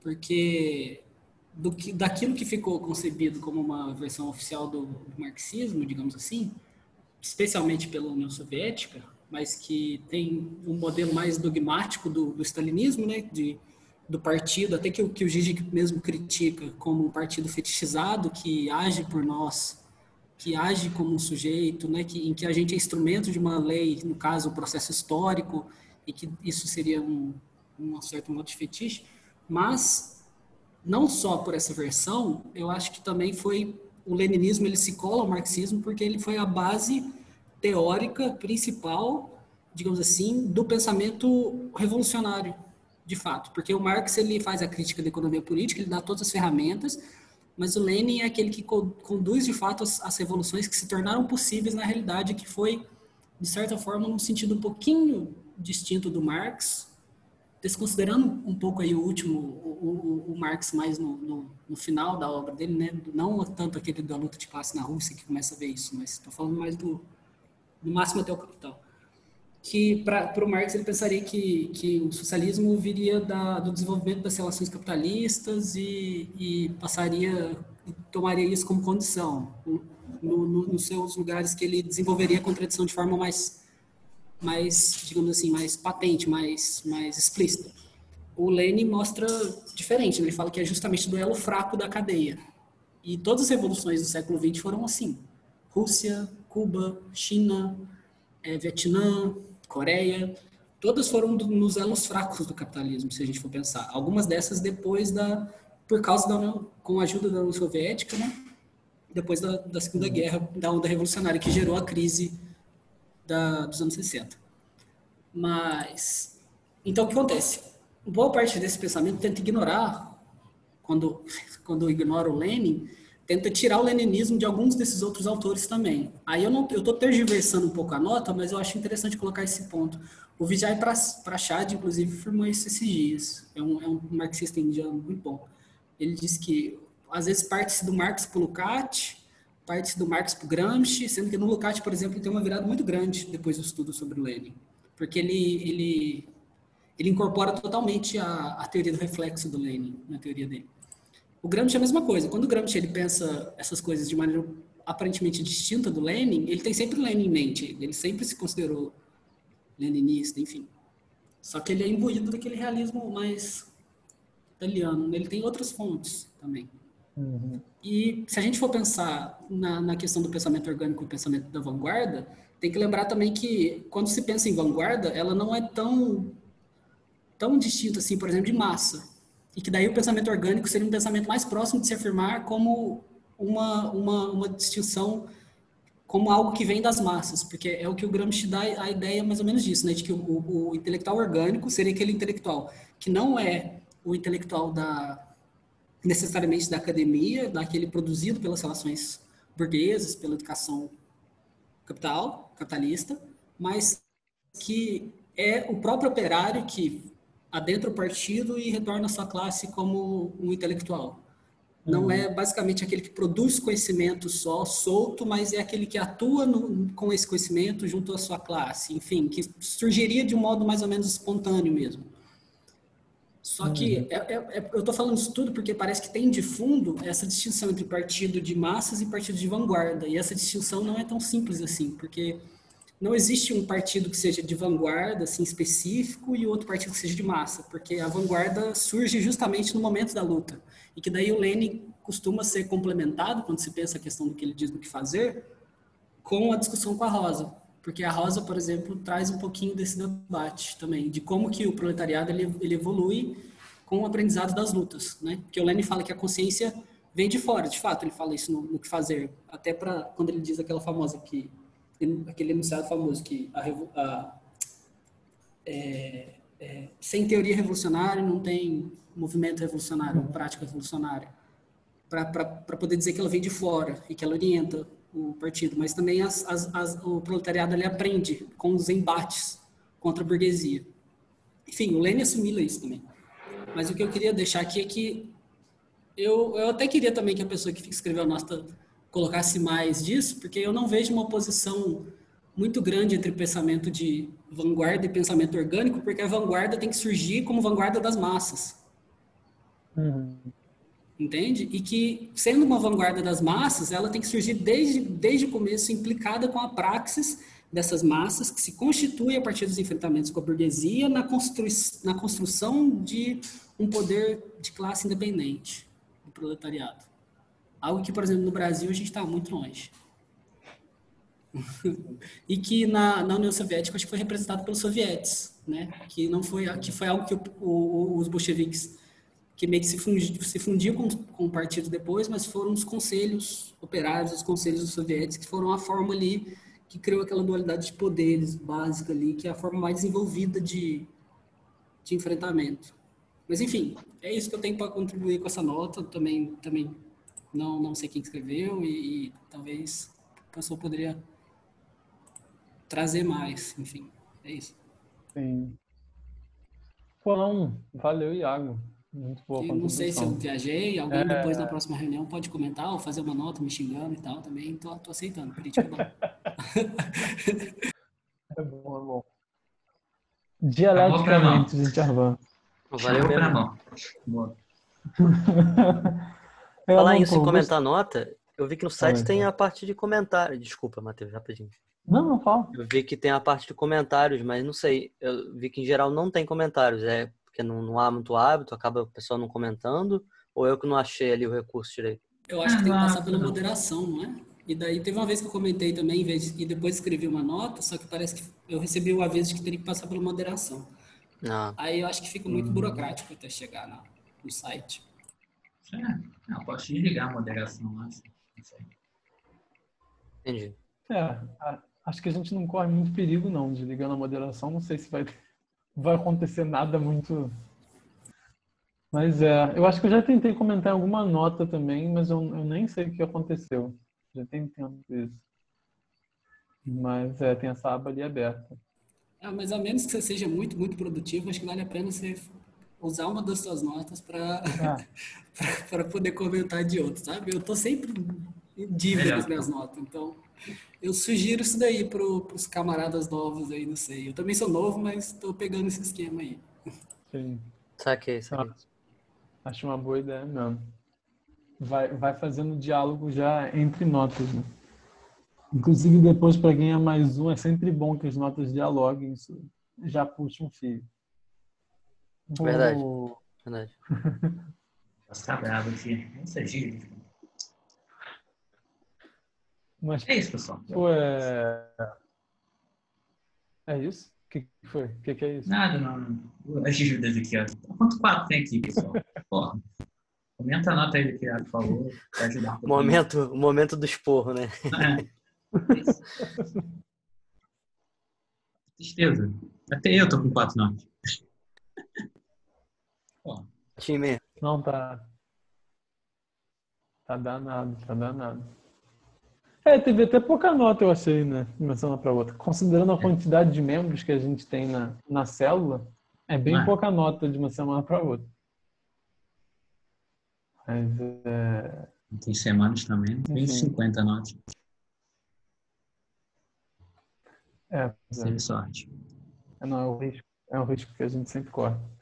É, mas enfim, acho que para comentar também um pouco a, a nota, achei, achei legal o Iago falou. E é, não sei assim também. Eu eu, eu acho que o, o Gabriel tinha comentado sobre isso né, na, na outra reunião lá, quando ele falou que tinha um certo grupo naquele contexto de 2013 que estava querendo muito, fazendo essa, essa levantando muito essa ideia de que tinha que ser o pensamento da rua, né? Que o intelectual orgânico era a pessoa que ia vir da rua. E o movimento de 2013 tem muito isso, né? De ser sem mediação, né? Tem que ser um negócio espontâneo e tal. E, sei lá, né? Eu acho que isso cria uma oposição forte, né? Entre o que seria espontâneo, orgânico e um de vanguarda que precisa de mediação. Mas é, é isso, né? Como, como o Iago estava falando, eu não acho que, que essa oposição é muito clara né, entre esses, nesses dois autores. Sei lá, para mim, pelo menos, o intelectual do Gramsci não parece ser o cara que, no meio da rua, vai gritar a palavra certa e aí todo mundo espontaneamente vai ouvir aquilo e vai pensar: caramba, olha isso. Sei lá, né? Eu acho que realmente tem, tem esse processo aí de, de formação, a pessoa que está tá lá no, do movimento. É porque é isso, né? O movimento real não é um movimento espontâneo, né? Ah, esses momentos espontâneos fazem parte de um movimento que precisa de, de mais tempo, de mais organização, sei lá, né?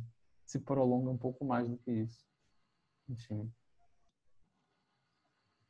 É... Acho que eu vou passando aqui então para outra nota. Tem mais duas notas aqui que eu tinha separado. É... E uma delas começa assim, tem uma história, ela diz: Me foi apontada a necessidade de uma intervenção oniropolítica. Não foi num sonho profético que essa mensagem me apareceu, mas numa operação de diálogo com outro membro. A matéria de que são feitos os sonhos é mais plástica, mais maleável, contudo, nem por isso deixam eles de atingir a concretude nos afetam e deixam marcas. Sonhar, mesmo acordado, é uma contínua operação anamórfica. Tudo que tem forma é deformável.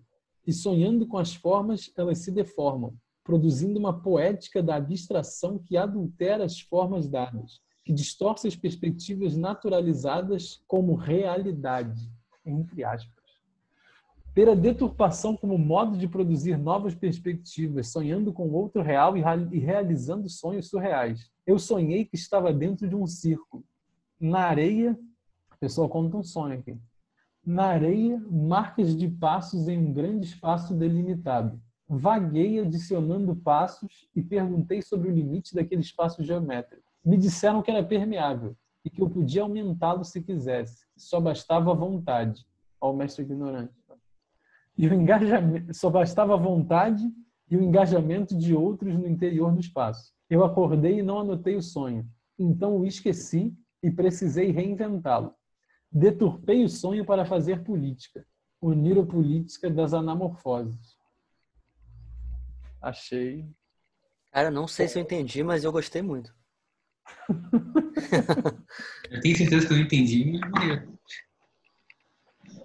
Pois é. Achei, achei bonito. É... Enfim. Eu gostei dessa parte que fala. Então eu esqueci o sonho e precisei reinventá-lo.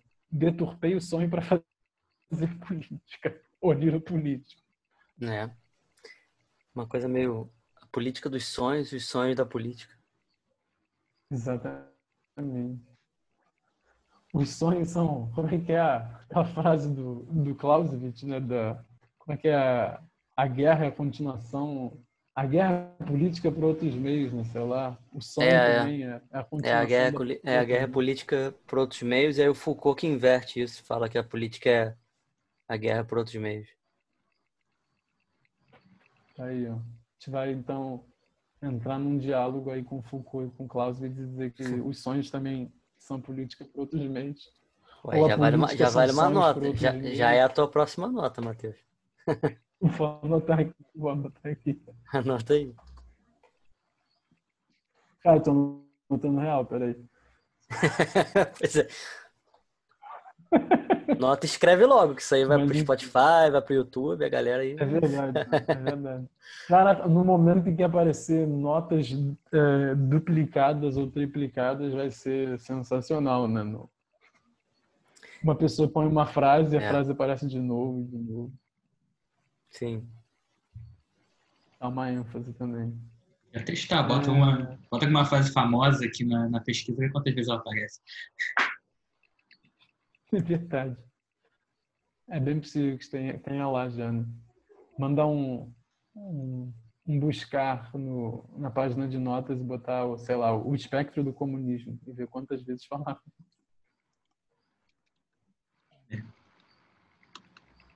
É, mas enfim, é, essa nota aqui, o que, que eu tinha achado legal?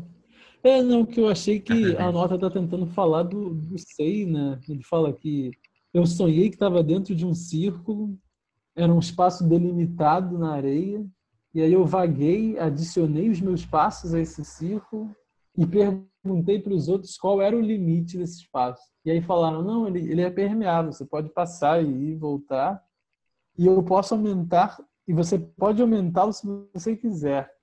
Só basta você ter vontade e se engajar com as outras pessoas no meio. Achei, enfim.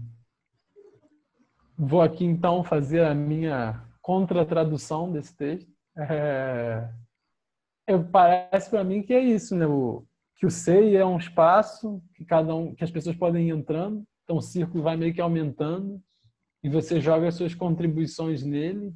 É só ter é só ter vontade de contribuir e entrar e começar a falar, sei lá, né? Fazer um subgrupo com as pessoas, tudo é possível. Venham para o SEI. É isso. Essa parada de oniro política realmente tem gente escrevendo sobre isso, né? Eu não, eu não sei como é que é. Eu ouvi falar recentemente, acho que foi uma palestra do Dunker falando sobre isso, mas eu não sei se o Thales Absaber, acho que tem alguma hum. algum trabalho sobre isso também. Eu vi o, o, o Dunker falando também, mas sei lá, eu nem lembro assim qual era o contexto direito. Eu só lembro que essa ficou essa palavra na minha cabeça também, porque eu acho é, ela... eu não sei, eu não sei se tem mais contexto. O contexto que eu lembro foi dele falando numa palestra sobre aquele livro Sonhos no Terceiro Reich. Não lembro o nome da autora agora. Uhum. Foi um livro que foi uma. Eu não sei, a Vanessa vai saber melhor que ela leu esse livro. Mas a ideia foi, Hum, foi um compilado, né? De. Quer dizer, um compilado, assim. Narrativas, né? De, de sonhos referentes àquela época. E o. Mas não, não sei. Mas a palestra dele foi sobre isso, no caso. uhum. É, eu acho que tem, não sei também se é assim que o Dunker usa, mas eu acho que eu já vi também falar em maneira política num contexto meio de. É que é- essa questão de que. Imaginário, né? Então, assim, as condições concretas que impõem limites ao nosso imaginário, né? Então, a gente precisa ter essa capacidade de imaginar outras, sei lá, né, outras realidades possíveis, imaginar imaginar outras formas de fazer política. Isso também poderia ser uma política, né?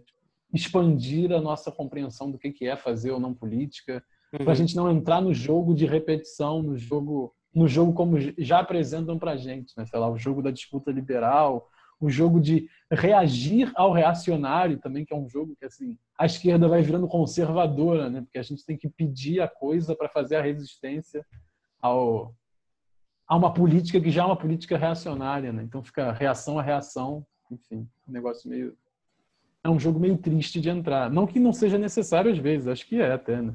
Mas é um jogo bem triste de entrar. Sim, mas é um jogo que atualmente a esquerda aí parlamentar, né, tá totalmente capturada, não tem a gente pare... parece não sei, eu fico pensando num freixo da vida, né, que realmente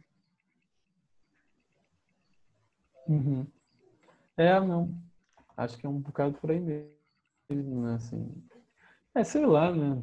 Também tô super por fora aí dessas, até das candidaturas que vão rolar agora, assim, tô sabendo só bem por alto. Mas é, isso eu também tô, bem mal. tomei por alto também. Tô, tô acompanhando bem mal muita coisa na minha vida. Mas enfim.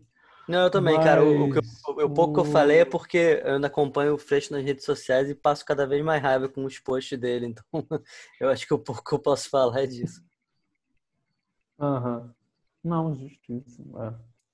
É, pois é. E ele, eu nem sei o que ele vai fazer, né? Porque ele desistiu e ser candidato aqui no, no Rio pelo pessoal vai ser a, a. Caramba, quem era mesmo? A Renata Souza, né? Enfim.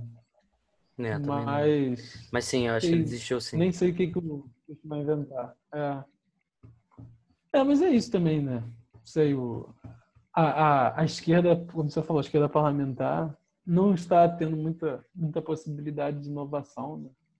Também não sei, né? Assim, eu, eu também fico meio assim de ser a pessoa que vai ficar exigindo o impossível de, desses, de outros seres humanos, porque o contexto político ali é muito merda, não né? Então, A questão é, É o tipo que, que você- é, o que, que é é, possível ali, né? realmente. Exatamente. Eles não conseguem nem se organizar. Eles não podem, né? assim, eles podem se organizar, mas eles não conseguem fazer oposição. A oposição à esquerda é gigantesca. A esquerda não consegue propor porra nenhuma nesse, nesse parlamento do jeito que ele está. Enfim, Uhum. a situação meio, meio triste. Mas, enfim. Vou passar aqui então para a última nota que eu tinha separado. Eu vi que teve mais uma, né, depois. Mas aí também são 9h25, acho que a gente super pode deixar essa nota já para a próxima reunião de notas. É, E eu vou ler a última que eu tenho aqui, que foi sobre Marx e Hegel. É, Então a nota diz assim: Eu participo de um grupo de estudos marxistas e nessa semana o texto que discutimos foi um fragmento dos manuscritos econômico-filosóficos de Marx. Trago a seguir a citação de um trecho que me chamou a atenção, intitulado Um erro duplo em Hegel. O primeiro erro, é, isso já é citação. É, o primeiro erro evidencia-se de maneira mais clara na fenomenologia, como fonte originária da filosofia hegeliana. Quando ele concebe, por exemplo, a riqueza, o poder estatal, etc., como essências alienadas para o ser humano, isto só acontece na sua forma de pensamento. São seres de pensamento e por isso simplesmente uma alienação do pensamento filosófico puro, isto é, abstrato. Todo movimento termina assim como saber absoluto. É justamente do pensamento abstrato que estes objetos se alienam e é justamente ao pensamento abstrato que se opõe com uma pretensão à efetividade. O filósofo, uma figura abstrata, pois do homem alienado, erige-se em medida do, do mundo alienado. Toda história da exteriorização e toda retomada da exteriorização não é assim senão a história da produção do pensamento abstrato, isto é, absoluto. Veja a página 13, 17 do pensamento, enfim, isso é uma parêntese. É, então, como é que ele fala? As, toda a história da exteriorização e toda a retomada dela não é assim, senão a história da produção do pensamento abstrato, isto é, absoluto, o pensamento lógico e especulativo. A alienação, que constitui, portanto, o verdadeiro interesse dessa exteriorização e, superior, e superação da exteriorização, é a oposição entre o em si e o para si, bem hegeliano. A consciência e a autoconsciência, o sujeito e o objeto. Isto é, a oposição no interior do próprio pensamento entre o pensamento abstrato e a efetividade sensível ou a sensibilidade efetiva. Todas as demais oposições e movimentos destas oposições são apenas aparência, o invólucro, a figura esotérica destas oposições. As únicas interessantes que constituem o sentido das restantes profanas oposições.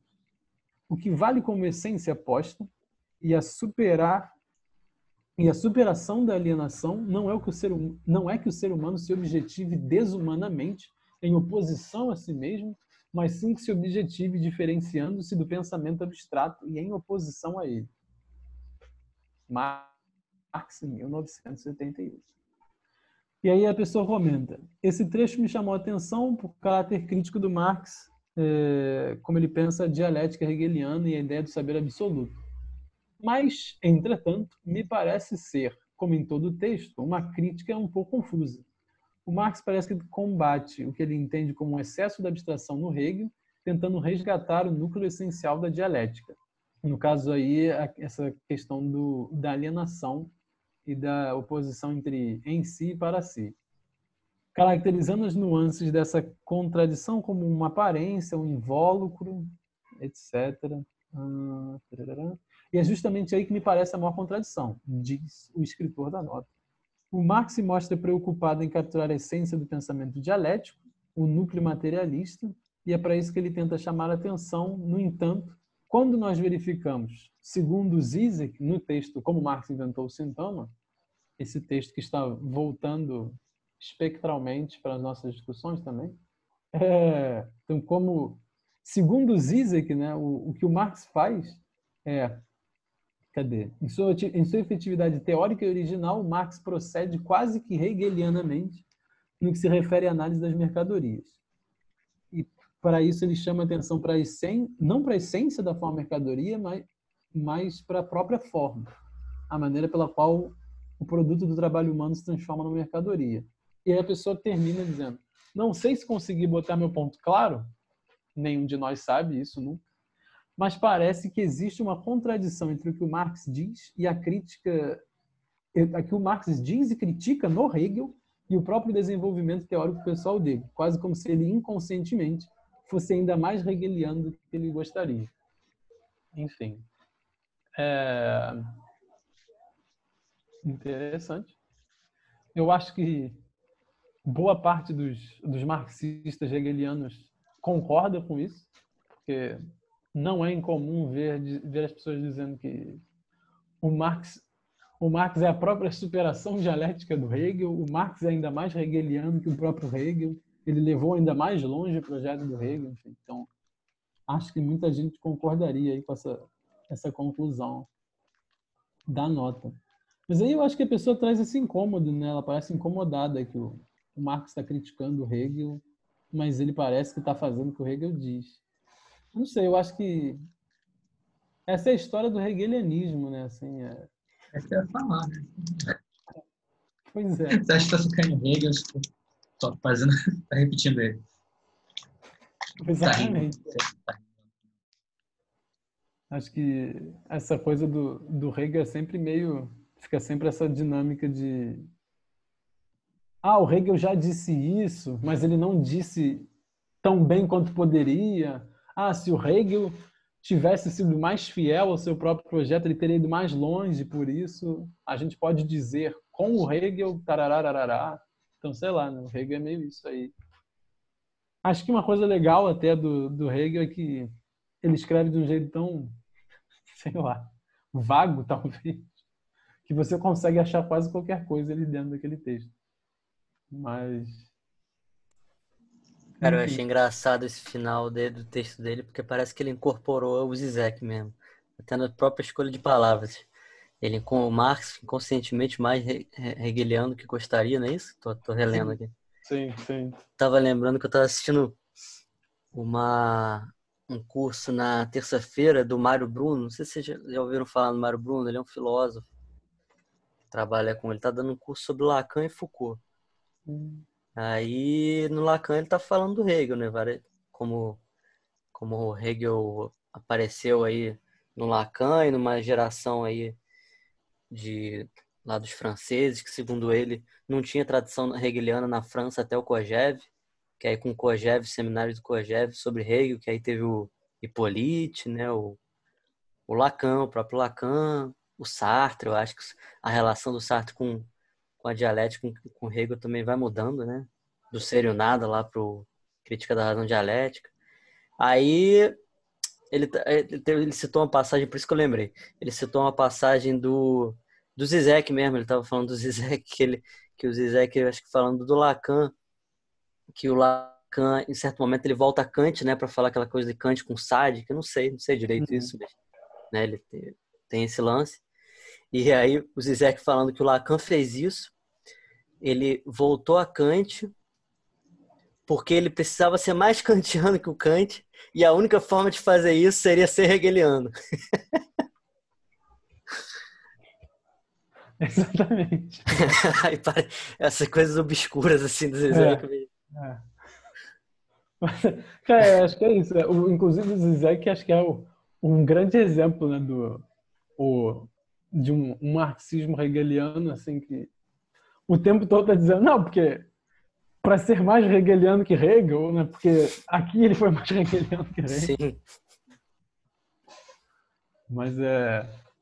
Mas achei interessante, achei legal assim, a nota. Assim. E eu acho que esse, esse trecho aí, uma coisa assim que eu, eu tiraria do trecho que a pessoa colocou, essa questão da essa questão da alienação, né, que, enfim, no, como as pessoas gostam de falar, no, nesses manuscritos, é, nesses primeiros escritos do Marx, ele fala muito dessa questão, alienação e emancipação, e, e ele coloca muito essa alienação num termo bem, bem negativo, né? Então, é, é, é desse, dessa parte que, que se tira muito da discussão do, do marxismo humanista, né? Que ele, ele pega muito desses primeiros escritos do Marx o Marx tem muito esse projeto de acabar com a alienação e essa oposição aparece muito, né, do abstrato contra o concreto. E é meio que essa, eu diria que é meio que é, é, é toda essa discussão que inspira muito o, a oposição que se faz no que o Marx teria invertido o Hegel, né? Que porque eu, é, tem esse tem essa coisa do Marx de dizer não, porque aí o, o Hegel está indo lá e ele está falando dessa as exteriorizações, né, do que são essas essas obras que a gente tira da nossa cabeça e a gente faz ela no mundo, né, sei lá, pode ser uma obra de arte, a filosofia, pode ser a política, o Estado, as leis. E, e ele fala muito que o Hegel insiste demais nisso. E ele insiste demais nesse lado que cai no nesse absoluto, nessa coisa que seria o, o abstrato mais puro. E, e aí o Marx tenta meio que falar, pô, não, se você tentar é, se desalienar por esse lado da abstração, você meio que ficaria, você meio que cairia num ainda mais alienado, né? E aí ele diz essa, essa coisa aí no final, que é assim, para ser sincero, nem sei se eu concordo, mas eu acho a ideia interessante de qualquer jeito, mas que a superar a alienação não é o ser humano se, se objetivar desumanamente, ou seja, sei lá, né, fazer as ideias saírem da sua cabeça e e criarem um mundo abstrato, criarem um mundo a partir da minha abstração, é, e aí em oposição a si mesmo, né? porque seria eu tenho aqui a minha, sei lá, né, subjetividade, meu, eu sou essa pessoa concreta e, e aí eu tenho, eu crio um mundo, é, sei lá, né, a imagem e semelhança das minhas ideias abstratas em vez de a imagem e semelhança do humano concreto.